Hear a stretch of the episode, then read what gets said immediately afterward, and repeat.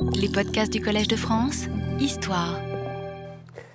Bonjour mesdames et messieurs, je suis heureux de vous retrouver.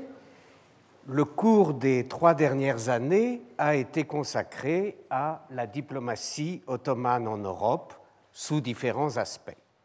Nous y avons vu l'État ottoman exprimant ses forces et ses faiblesses dans ses relations avec le monde extérieur. Eh bien, nous allons laisser de côté à présent ce thème. Certaines questions plus techniques concernant la diplomatie seront encore abordées dans le cadre du séminaire, mais pour ce qui concerne le cours, nous allons nous transporter davantage à l'intérieur de cet État ottoman, au cœur même de son fonctionnement, en l'appréhendant dans ce qu'il a peut-être de plus spécifique par rapport aux États européens contemporains.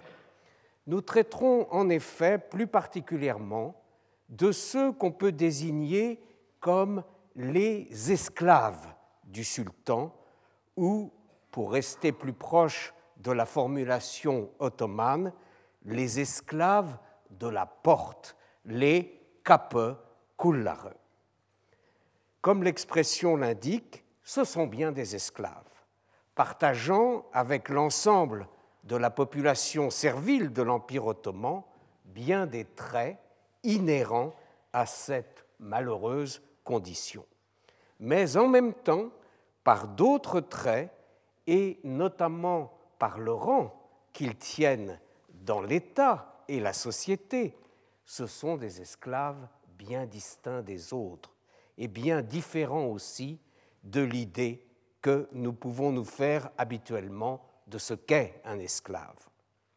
D'autre part, ces esclaves du sultan ottoman participent d'un phénomène beaucoup plus ancien qui n'est pas propre à l'islam, mais qui, à partir de l'empire abbasside au IXe siècle de notre ère, a connu dans plusieurs régimes musulmans successifs un développement et une place d'une grande importance.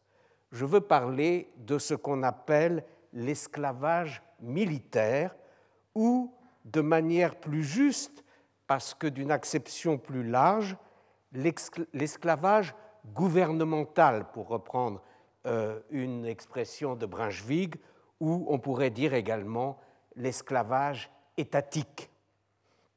En un sens, dans ce domaine comme dans bien d'autres, l'Empire ottoman ne fait que s'inscrire dans la suite des États musulmans antérieurs.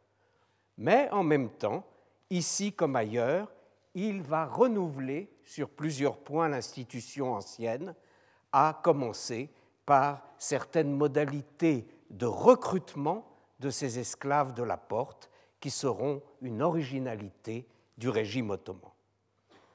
Mais tout d'abord, quelques rappels sur l'esclavage en général dans le monde musulman ne seront peut-être pas superflus. L'islam, comme d'ailleurs le judaïsme ou le christianisme avant lui, n'a pas aboli l'esclavage préexistant. D'ailleurs, l'état de l'esclavage et la situation des esclaves dans le monde musulman ressembleront à s'y méprendre à ce qu'ils avaient été dans l'Antiquité grecque et romaine.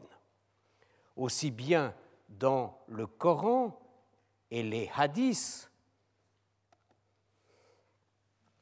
que dans le fiqh, c'est-à-dire les euh, corpus euh, juridiques élaborés postérieurement sur cette base initiale, une distinction est faite entre l'homme ou la femme libre et l'homme ou la femme qui ne l'est pas, mais qui est la propriété d'un homme ou d'une femme libre, voire de plusieurs dans le cas d'un esclave possédé collectivement.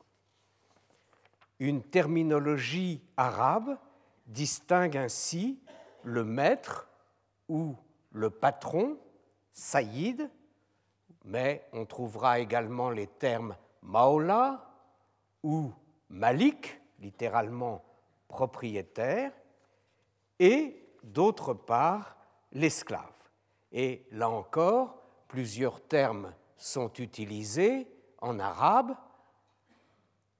abd, mamlouk, un terme que nous retrouverons à de nombreuses reprises, où on trouvera également goulam, pluriel gilman, ou encore assir, essir en turc, qui est le captif, prisonnier de guerre, réduit à l'esclavage.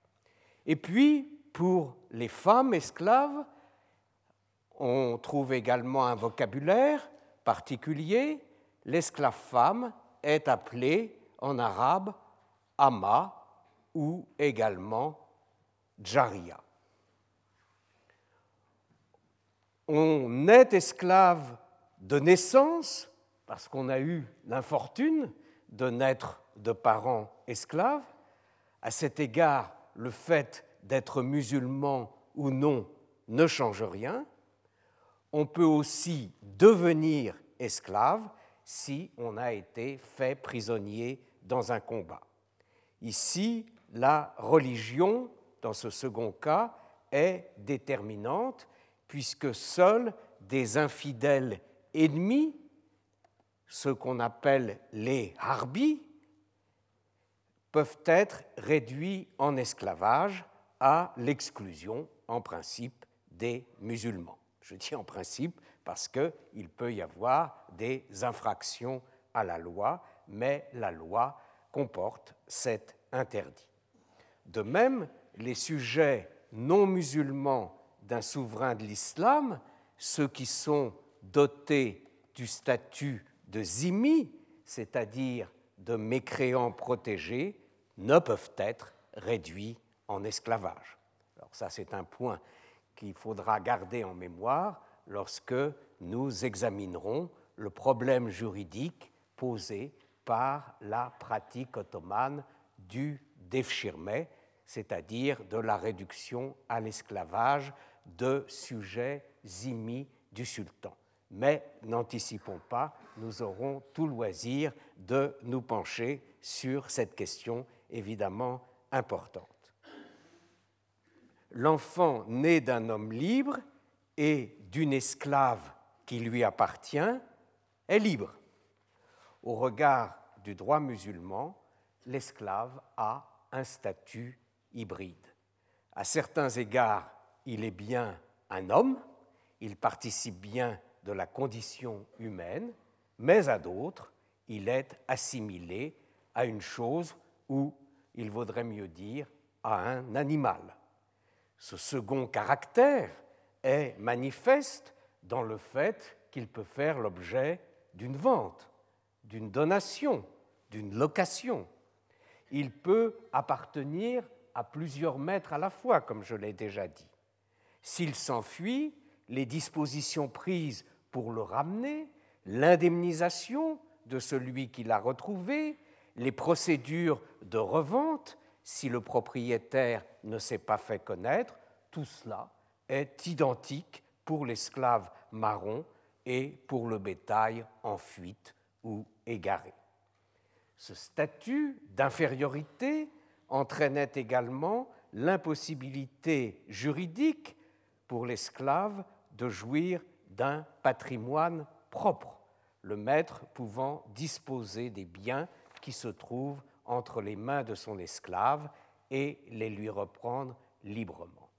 Néanmoins, et ce néanmoins est important, ce principe n'empêche pas, comme nous allons le voir, l'esclave de posséder un pécule, voire, le cas échéant, une certaine fortune, et même, quand on envisagera les esclaves du sultan ottoman, une immense fortune. Quoi qu'il en soit, si l'esclave peut faire appel à la justice, son témoignage ne sera pas recevable au tribunal. Conséquence en apparence paradoxale de cette infériorité juridique que je suis en train de décrire, les peines prévues pour les esclaves dans le cas d'un certain nombre de fautes particulièrement graves, comme la fornication, c'est-à-dire les relations sexuelles illégitimes, ce qu'on appelle la zina en arabe, ou, ce qui est tout aussi grave, l'imputation calomnieuse de, fornication, eh bien, dans le cas de telles fautes, les peines sont moindres s'il s'agit d'un esclave que s'il s'agit d'un homme libre. Elles sont très exactement moindres de moitié. En fait, cela va logiquement de pair avec l'idée d'une capacité de jugement et donc d'une responsabilité inférieure. D'ailleurs, en principe, toute fonction d'autorité publique ou privée, wilayat en arabe, sont prohibées pour l'esclave.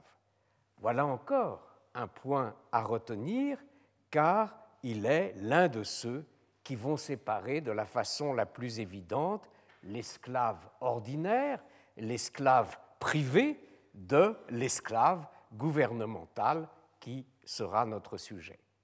Comme l'a écrit euh, Robert Brunswick, à qui on doit un exposé très complet sur cette question, l'esclave n'est pas plus apte à occuper une magistrature religieuse, par exemple être cadi ou être murtasib, c'est-à-dire chargé de la police des marchés et des mœurs, que des postes laïques officiels d'autorité.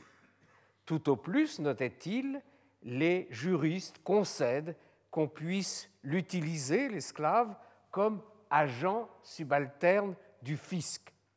Nous aurons cependant à parler d'esclaves du sultan qui sont grands vizirs, qui sont gouverneurs de province et qui occupent encore quelques autres fonctions, parmi les plus hautes de l'État. En dépit de toutes les restrictions juridiques que je viens d'énumérer, l'esclave ordinaire, là je passe au, second aspect de ce statut hybride, l'esclave ordinaire reste par ailleurs un être humain doté d'une âme et promis aux mêmes perspectives eschatologiques que euh, l'ensemble de l'humanité. Comme tel, il dispose malgré tout d'un certain nombre de droits et de protections. Son maître a ainsi le devoir d'assurer son entretien matériel, ce qu'on exprime par le terme de nafaka, et il a le devoir de le traiter avec générosité. Les châtiments que le maître est parfaitement en droit de lui infliger devront néanmoins rester mesurés. Un maître qui en aurait mal usé avec son esclave peut être contraint, c'est là euh, le désagrément qui risque de lui arriver, peut être contraint à revendre son esclave et donc à le remettre à un autre maître. Un esclave enfant ne pourra être séparé de sa mère avant l'âge de même, prescription surprenante quand on connaît la part des eunuques parmi les esclaves publics et privés des différents régimes musulmans et dans l'Empire ottoman lui-même, eh bien, là, cette prescription interdit en principe la castration des jeunes esclaves. Celle-ci est condamnée. Mais il reste vrai néanmoins que le ficre, que euh, euh, la, la législation s'est abstenue de définir précisément des punitions pour les contrevenants en la matière. Les eunuques seront en tout cas bien présents parmi les esclaves du monde musulman. Mais il est vrai, pour autant qu'on ait des informations précises à ce sujet qui est entouré de pas mal d'obscurité, il est vrai que ces esclaves eunuques avaient souvent été importés comme tels, la funeste opération qui leur avaient été imposées ayant eu lieu en dehors des terres euh, d'islam. Autre mesure à intention protectrice, un maître ne doit pas prostituer ses esclaves, ses esclaves femmes. On lit ainsi dans la sourate 24 du Coran, la lumière, ne forcez pas vos femmes esclaves à se prostituer pour vous procurer les biens de la vie de ce monde, alors qu'elles voudraient rester honnêtes. Et le texte poursuit, mais si quelqu'un les y contraignait, quand elles ont été contraintes, Dieu est celui qui pardonne, il est miséricordieux. Par ailleurs, un esclave est en droit de se marier légalement, même si le droit anéphite limite ses épouses légales à deux, alors que, comme vous le savez, pour l'homme libre, euh, le nombre est de quatre et on retrouve cette division par deux, n'est-ce pas, euh, dès qu'on a affaire à l'esclave.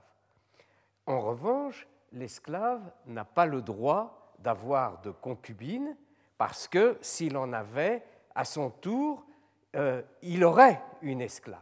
Et d'une manière générale, l'esclave ne peut pas posséder d'esclave. Une femme esclave pourra être épousée par un homme libre, l'autorisation du maître de la femme esclave étant cependant nécessaire.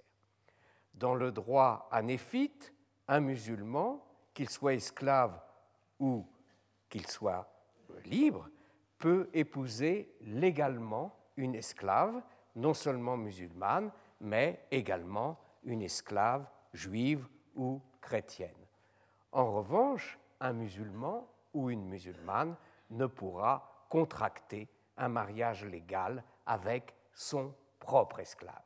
Alors voici de nouveau, si je peux anticiper un petit peu sur les problèmes que nous allons rencontrer avec les esclaves du sultan ottoman, voici de nouveau un point sur lequel la pratique de la cour ottomane, n'est-ce pas, le fait pour une femme libre d'épouser son esclave ou un esclave de sa famille, eh bien, euh, ce point euh, va, euh,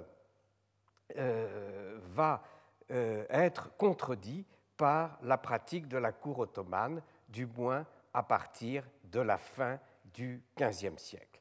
En effet, à partir de cette date, à partir du règne du sultan Bayezid II, les sultans vont donner en mariage leurs filles, leurs sœurs ou d'autres grandes dames de leur entourage à certains de leurs esclaves, c'est-à-dire à certains des esclaves de la porte, euh, pour reprendre l'expression que j'ai déjà citée des esclaves de la porte qui ont été promus à de très hautes fonctions.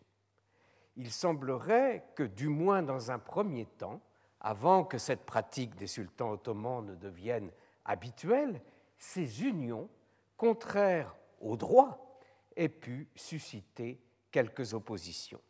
Nous lisons par exemple chez le chroniqueur ottoman euh, Ashok Pachazadeh que l'innovation introduite par le sultan Bayezid II, n'est-ce pas, encore une fois, en, mariant euh, des femmes de sa famille à euh, ses esclaves les mieux placés, et, donc en prenant pour gendre quelques-uns de ses esclaves, cette pratique suscite un débat. Et le chroniqueur en donne pour exemple une conversation qui aurait eu lieu entre un haut dignitaire ottoman aux dignitaires ottomans de statut servile, bien que en réalité issus d'une des plus grandes familles de la noblesse balkanique. Euh, il s'agit de Ersek Zadeh Ahmed Pacha, c'est-à-dire Ahmed Pacha, le descendant des ducs d'Herzégovine, n'est-ce pas Mais qui néanmoins n'est pas autre chose qu'un euh, esclave du sultan il a donc une conversation avec le sultan mamelouk d'Égypte et de Syrie de l'époque, qui lui-même, en tant que sultan mamelouk, est un esclave.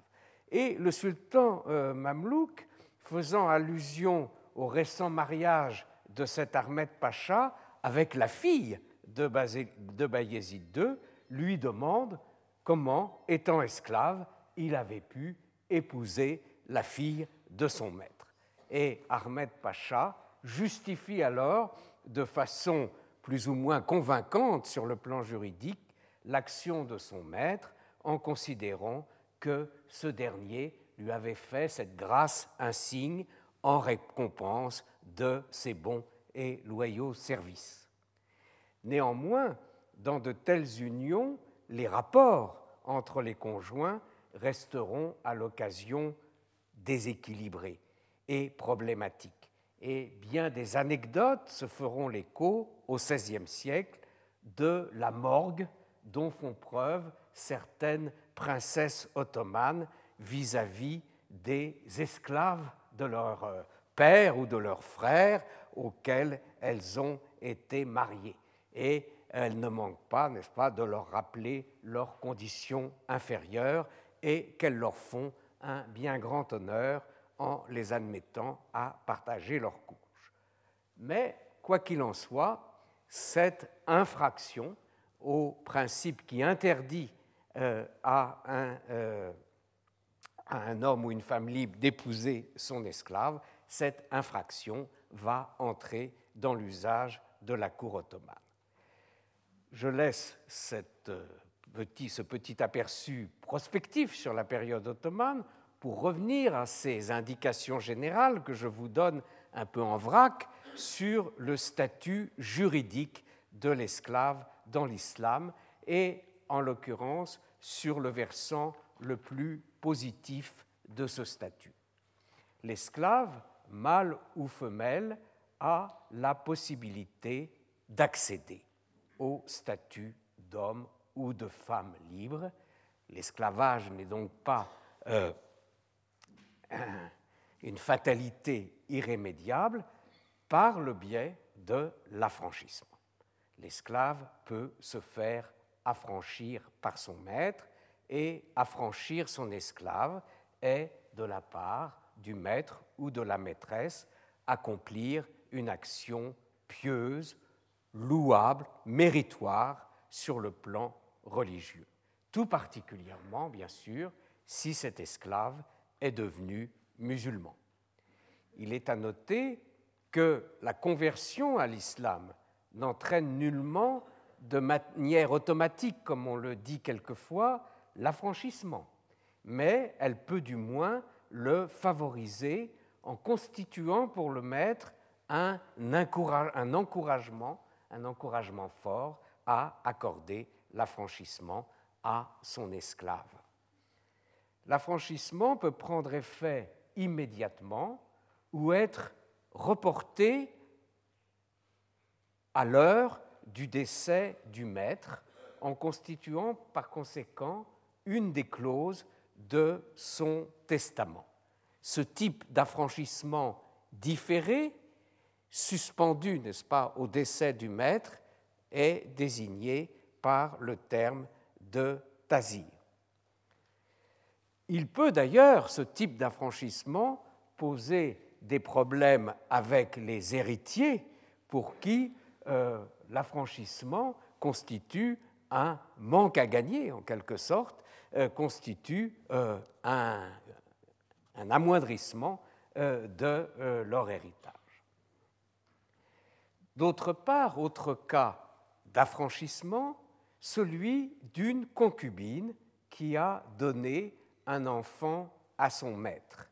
Elle acquiert la qualité on dit en arabe Doum al-Walad, de mère d'enfant, ce qui lui vaut deux privilèges très notables. Celui de ne pouvoir être revendu à un tiers et celui précisément d'obtenir de plein droit la liberté au décès de son maître et concubin.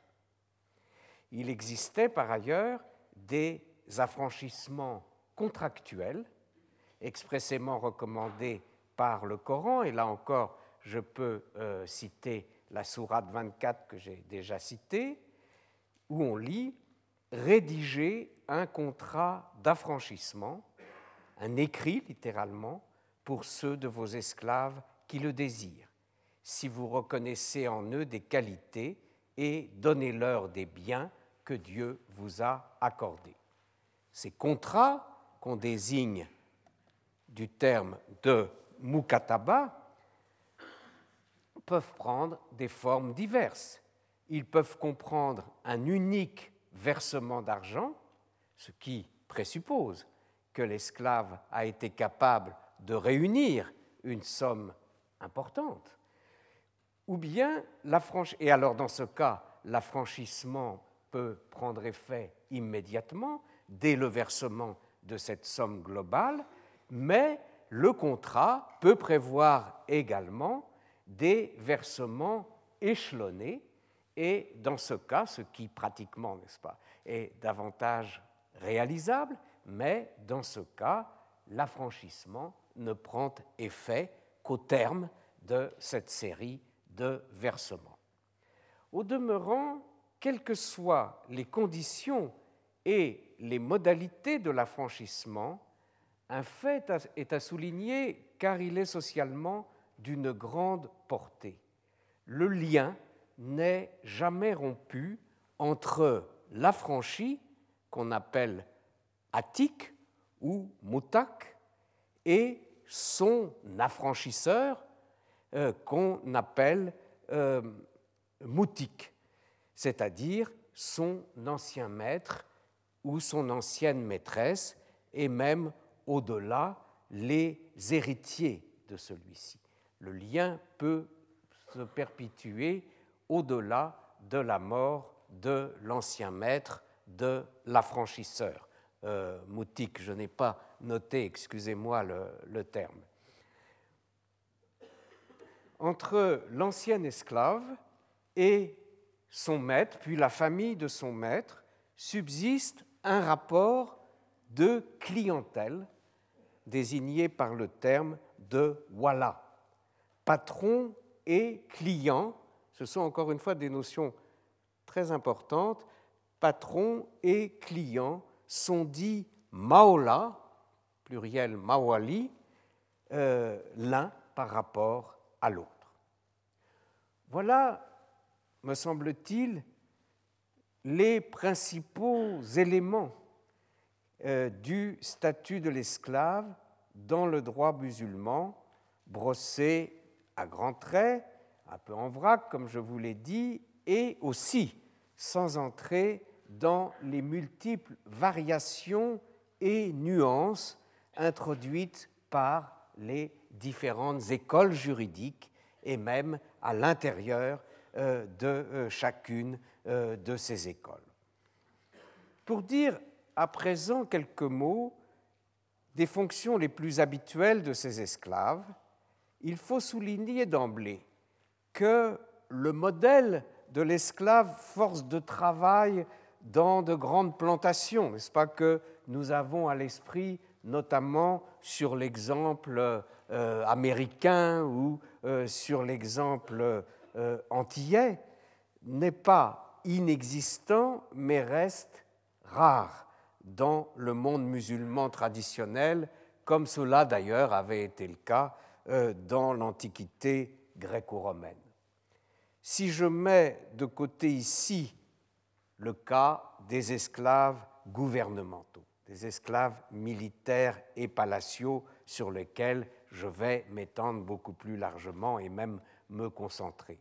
L'usage le plus fréquent des esclaves privés est un usage domestique et qui comporte d'ailleurs, du moins quand il s'agit de femmes ou d'une partie des femmes, une dimension sexuelle. Mais des esclaves peuvent également servir dans des entreprises commerciales à titre d'auxiliaire, éventuellement dotés d'une assez large autonomie. Ils sont également utilisés dans l'agriculture, mais généralement, comme je l'ai dit d'emblée, à une échelle beaucoup plus réduite que celle de grandes plantations. On les verra également servir de manœuvre sur des chantiers de construction, ramer sur les galères, ou encore, cas particulier euh, lié euh, aux conditions euh, du golfe Persique, être pêcheur d'huîtres perlières. Ce sont des esclaves qui accomplissent ce travail. Eh bien, le tableau général de l'esclavage dans l'Empire ottoman s'inscrit dans le droit fil de tous ces précédents médiévaux. Si les termes anciens que j'ai déjà cités pour désigner les esclaves, les termes de abd, de mamelouk, d'essir, jariyeh pour les femmes, subsistent à l'époque ottomane, on les trouve euh, dans les textes ottomans, l'usage met également d'autres termes en avant, et notamment ce terme de cool, où on trouve aussi la forme que l'est, qui euh, signifie esclave, mais qui vaut pour les hommes. De même, on trouvera, et je vois que j'ai oublié de le noter, le terme de Olan pour les jeunes garçons. Plus recherché, on trouvera également le terme de pardon, on trouvera également le terme ah ben je vois que j'ai un problème, voilà. Euh, euh, le terme de bendé, euh, dans certains contextes, pour désigner également l'esclave. En matière de droit, ce sont désormais, à l'époque ottomane, les solutions de l'école anéphite qui s'imposent, du moins dans les provinces centrales de l'Empire ottoman, l'Anatolie et la Roumélie, et d'autre part à euh, Istanbul. Il faut souligner également que des concentrations d'esclaves d'une certaine ampleur existent à l'époque ottomane dans de très grands domaines appartenant au sultan, à de hauts dignitaires ou à des fondations pieuses, ce qu'on appelle les waqf ou vakf en turc. De même, par exemple, que pour l'exploitation de certaines mines ou euh, carrières. D'autre part, les recherches d'un historien turc, euh, Alil Sahiliolu, sur la base des registres des cadis, des juges de Brousse, Boursa, à l'ouest de l'Anatolie, ces recherches ont bien montré la place de la main-d'œuvre servile dans différentes étapes d'une des grandes activités de cette ville de Boursa et de sa région, l'industrie de la soie. Bien, ces soieries sont euh, fabriquées en partie euh, à l'aide euh, d'une main-d'œuvre servile. En outre, le développement d'une grande flotte de galères a nécessité la constitution de vastes chiourmes, n'est-ce pas, de rameurs, qui ne sont pas composés uniquement d'esclaves, puisqu'on utilisait également des rameurs salariés ou des rameurs qui étaient euh, des sortes de conscrits fiscaux, ou également euh, la peine euh, de galère était un châtiment légal, n'est-ce pas, pénal, d'ordre pénal, mais néanmoins on utilisait également des esclaves pour faire avancer les galères dans la flotte ottomane, comme on le faisait d'ailleurs dans euh, toutes les autres grandes flottes euh, méditerranéennes de galères contemporaines, et notamment euh, la flotte de Louis XIV. Alors d'où provenaient ces esclaves dans le contexte ottoman, à l'époque ottomane? J'aurais à revenir sur cette question plus en détail à propos des esclaves du sultan, puisque ces derniers, au moins pour une part, ont les mêmes origines ethniques que les esclaves ordinaires. Mais je peux dès à présent donner un aperçu de ces origines ethniques des esclaves à l'époque ottomane.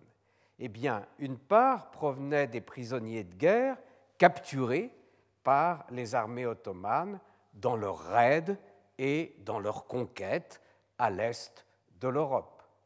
Arrivèrent ainsi successivement, à partir du XIVe siècle, au fur et à mesure de l'avance ottomane en Europe orientale, des Bulgares, des Grecs, puis au XVe siècle, ce seront des Serbes, des Albanais, des Bosniaques, des Valaques, et au XVIe siècle, davantage des Hongrois, des Allemands, voire des Italiens ou des Espagnols. À partir du milieu du XVIe siècle, le net ralentissement des conquêtes ottomanes amène un appauvrissement de cette source, n'est-ce pas, des esclaves procurés par la guerre, les raids ou les conquêtes.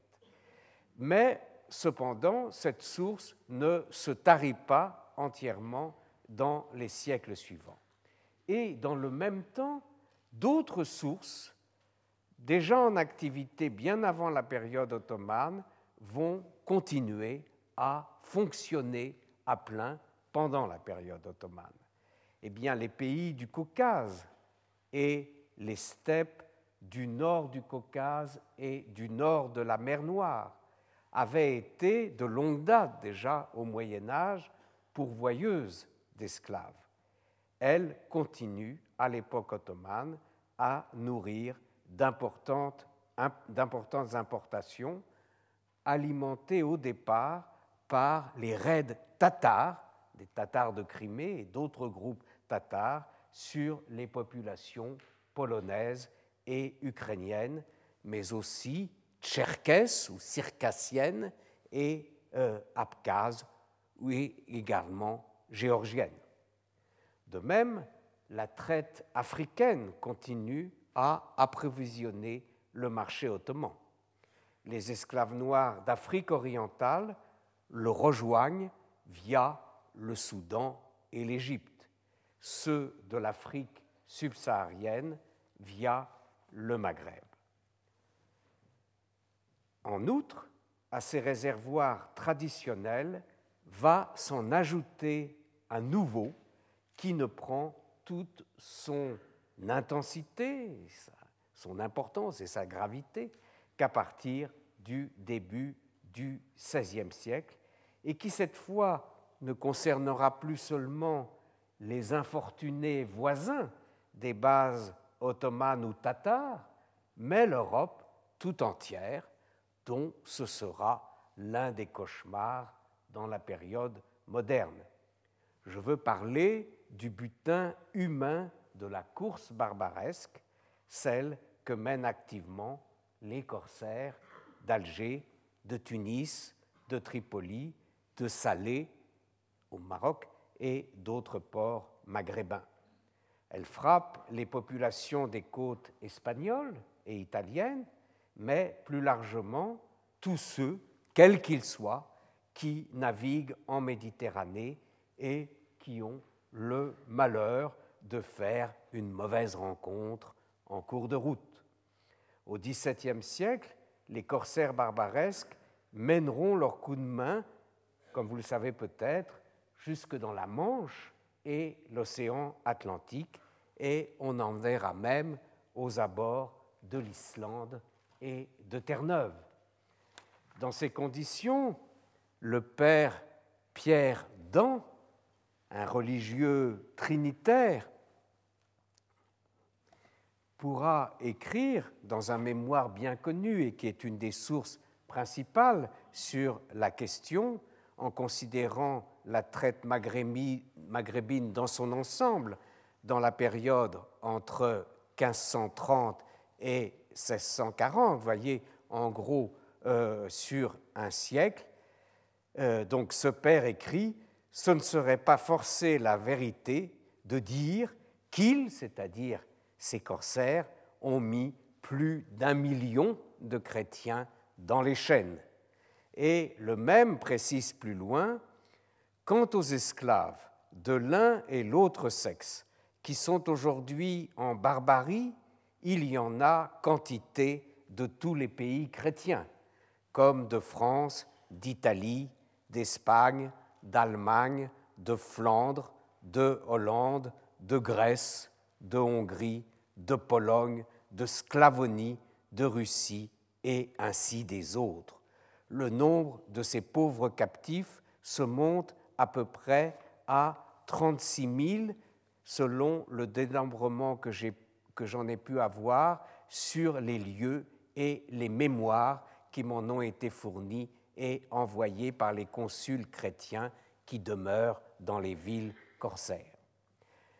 La menace qui pèse sur tous ceux qui s'aventurent sur ce qu'un historien italien a appelé la mer de la peur, n'est-ce pas, pour parler de la Méditerranée, la hantise de l'esclavage aux mains des infidèles apparaissent fréquemment, comme vous savez, dans la littérature et le théâtre européen. Et par exemple, on retrouve ce thème dramatique par essence à plusieurs reprises chez Molière, notamment dans ses vers, qui sont d'ailleurs pas particulièrement bien inspirés, comme vous pourrez en juger, de l'étourdi de Molière, c'est qu'en fait d'aventure, il est très ordinaire de voir Jean pris sur mer par quelques Turcs corsaires. Du Molière. Le fait que les corsaires de Malte et ceux de Livourne, sous le patronage de Saint-Étienne, rendaient activement l'appareil aux voyageurs musulmans n'était pas une consolation suffisante pour les victimes. Ne nous y trompons pas, tous ces captifs des barbaresques ne finiront pas dans l'Empire ottoman stricto sensu. Une partie, au demeurant une minorité selon toute probabilité, parvient à se faire racheter par leur État, par des organisations charitables, à commencer par ces deux ordres religieux spécialisés dans cette tâche délicate, n'est-ce pas, le rachat des captifs, les trinitaires que j'ai déjà cités, et puis un autre ordre désigné comme les mercédaires. Et euh, d'autres se font euh, racheter par leur famille euh, quand elle en a les moyens et aussi quand elle est prête à faire le sacrifice nécessaire de ces moyens. D'autres parvenaient à s'échapper, souvent à l'occasion d'expéditions barbaresques auxquelles Nolins-Volins eux-mêmes participaient. Ainsi retournés en chrétienté, il leur restait à s'expliquer avec les tribunaux de l'Inquisition partout où de tels tribunaux existaient.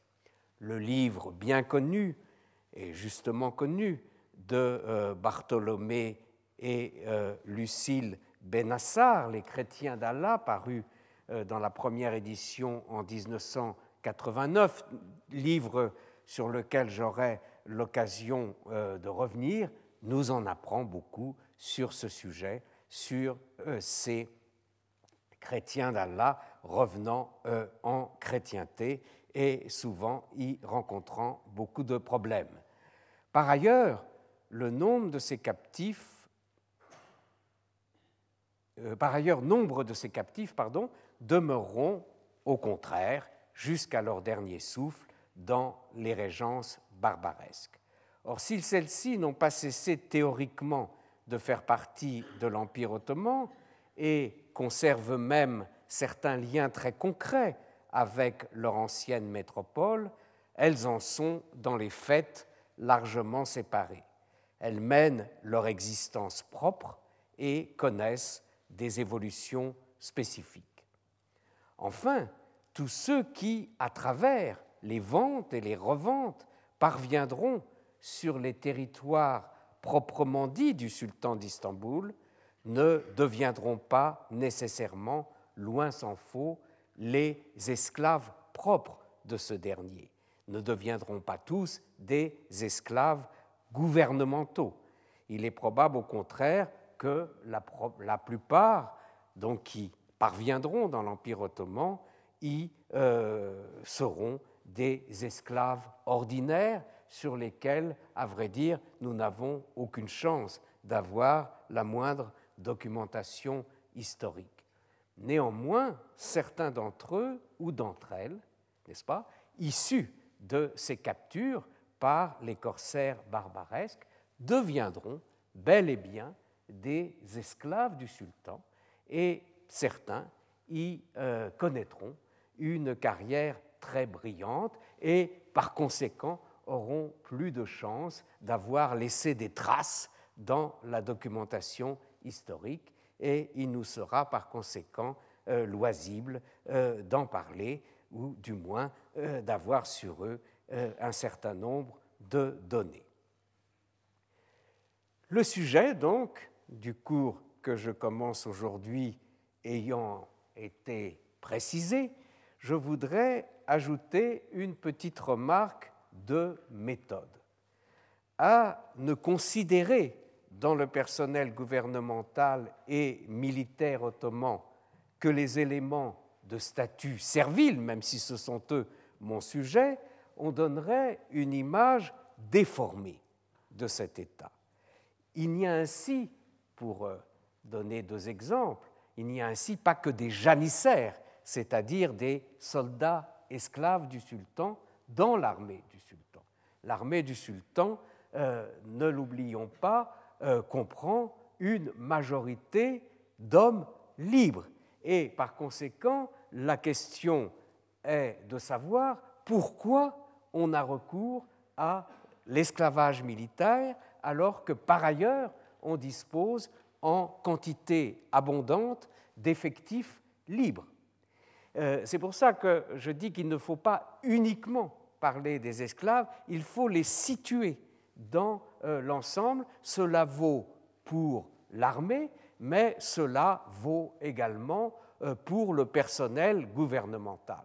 Un grand nombre de grands vizirs de l'Empire ottoman sont des esclaves du sultan, mais ça n'est pas le cas de tous, et donc pourquoi, à certains moments, dans certaines situations, on recourt à des esclaves et dans d'autres, euh, on n'en éprouve pas euh, le besoin.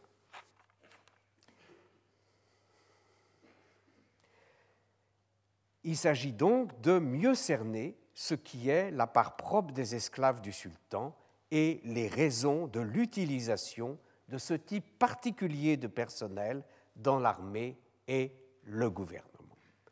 Autre petite euh, remarque de méthode, un autre écueil serait de se limiter à la seule période ottomane et donc de ne pas mesurer précisément à quel point les Ottomans ne sont que les héritiers de pratiques antérieures dans les multiples États musulmans qui les ont précédés au cours des temps. On reproche souvent, nos collègues reprochent souvent aux ottomanistes de rester enfermés dans euh, le cas de l'Empire ottoman, de même d'ailleurs qu'on reprochera aux, spécialistes des Mamelouks d'Égypte de ne connaître que les Mamelouks d'Égypte. Essayons euh, d'éviter ce défaut des spécialistes qui mènent à des erreurs euh, de perspective ou en tous les cas à des appréciations euh, inexactes. Les Ottomans n'ont nullement inventé l'esclavage gouvernemental, ils n'ont fait, comme je l'ai déjà dit, que le reprendre en l'adaptant aux conditions euh, qui leur étaient propres. Je vais donc commencer, avant d'aborder la période ottomane proprement dite par un retour en arrière. Il convient en effet de procéder à quelques rappels et quelques mises au point sur les manifestations de cet esclavage militaire ou esclavage gouvernemental au cours de l'histoire du monde musulman. Et je voudrais citer d'emblée à ce propos quelques mots de celui, euh, un historien, qui fut le pionnier de ces études, même si, comme il est normal, certaines de ses positions sont controversées ou même abandonnées aujourd'hui. Je veux parler du regretté euh, David Ayalon. David Ayalon.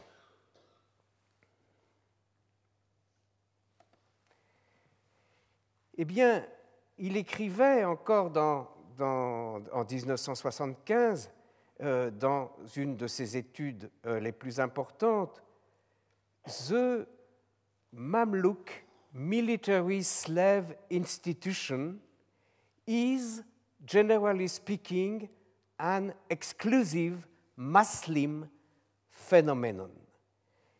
In any case, it has no parallel worthy of the name outside the Muslim world. J'espère que vous me comprenez en dépit euh, de ma très imparfaite prononciation de l'anglais. Therefore, students of Muslim history did not pay sufficient attention to it, nor did they appreciate its central position and decisive role in the history of Islam. Donc, l'importance de cette notion d'esclavage militaire dans l'histoire de l'islam, et plus dans l'histoire de l'islam que, disait Ayalon, dans aucune autre histoire.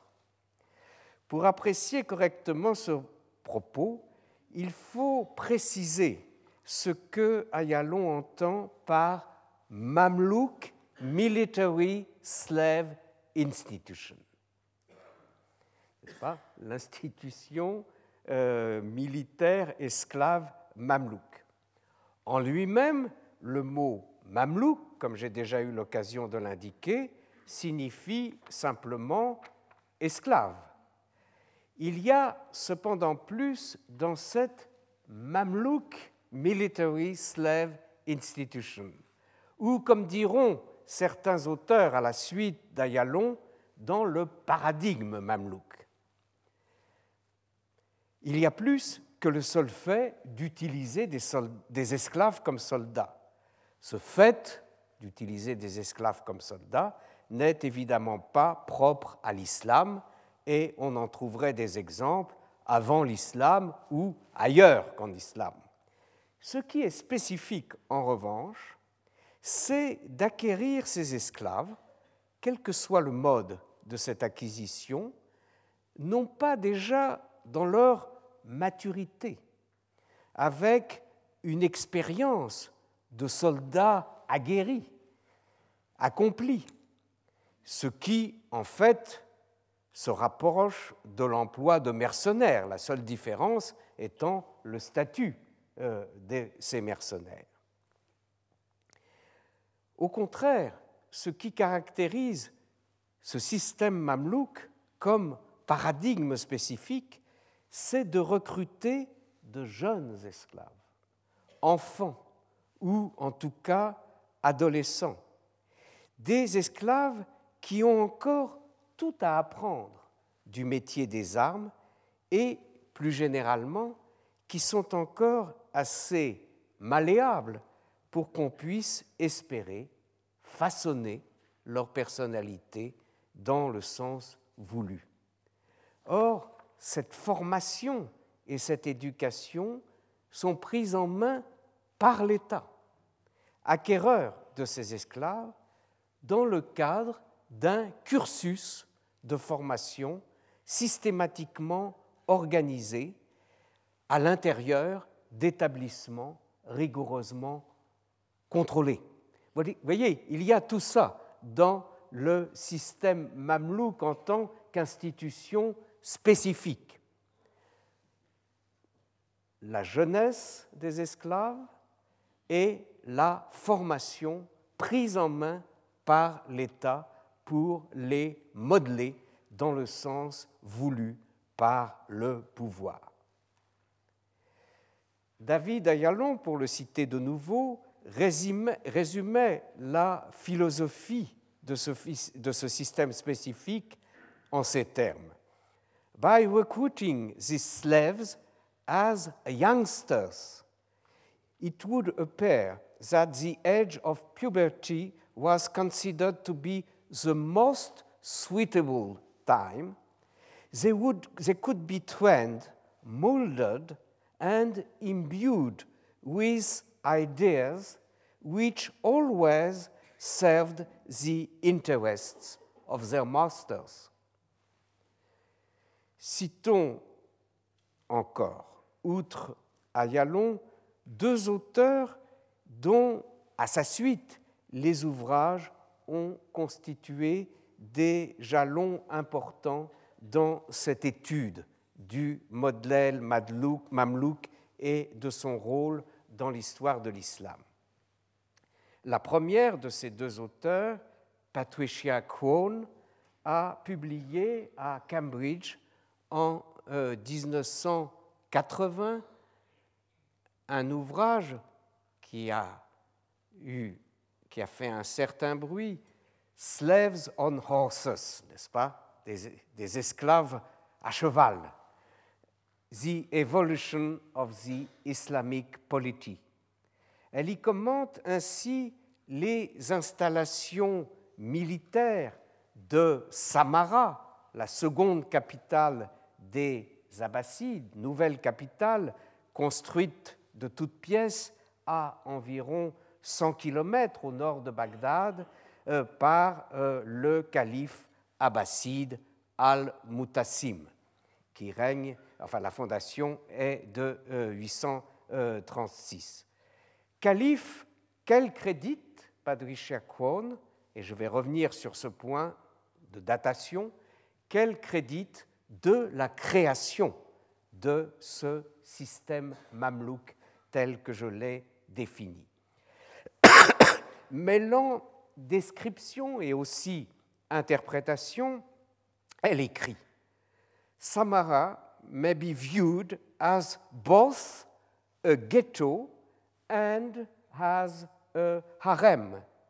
The ruler would bring up his foreign slaves as his own children, and they existed in the Muslim polity only through him, seulement à travers lui.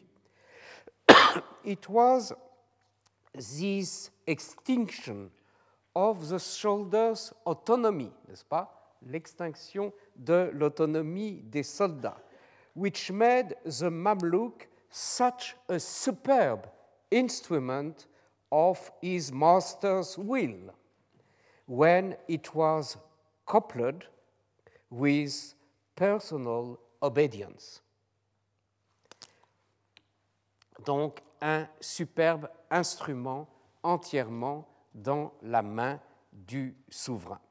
Et elle enfonce encore davantage le clou, si je peux dire, de cette idée de déshumanisation complète du sujet, puisqu'elle dit qu'il s'agit d'en faire un automate au service de son maître. Elle écrit en effet Mamluks were not supposed to think, Ils ne sont pas supposés penser, but to ride horses. They were designed to be not a military elite, but military automata, des automates militaires.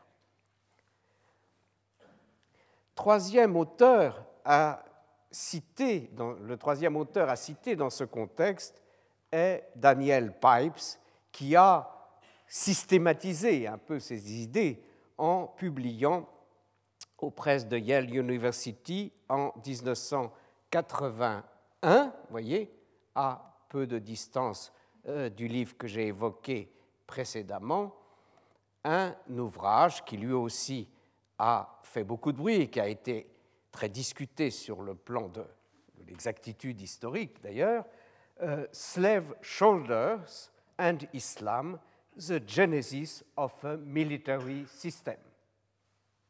Voyez, ce que tous ces auteurs veulent voir, c'est vraiment la mise en place d'un système euh, délibérément pensé et euh, mis en œuvre.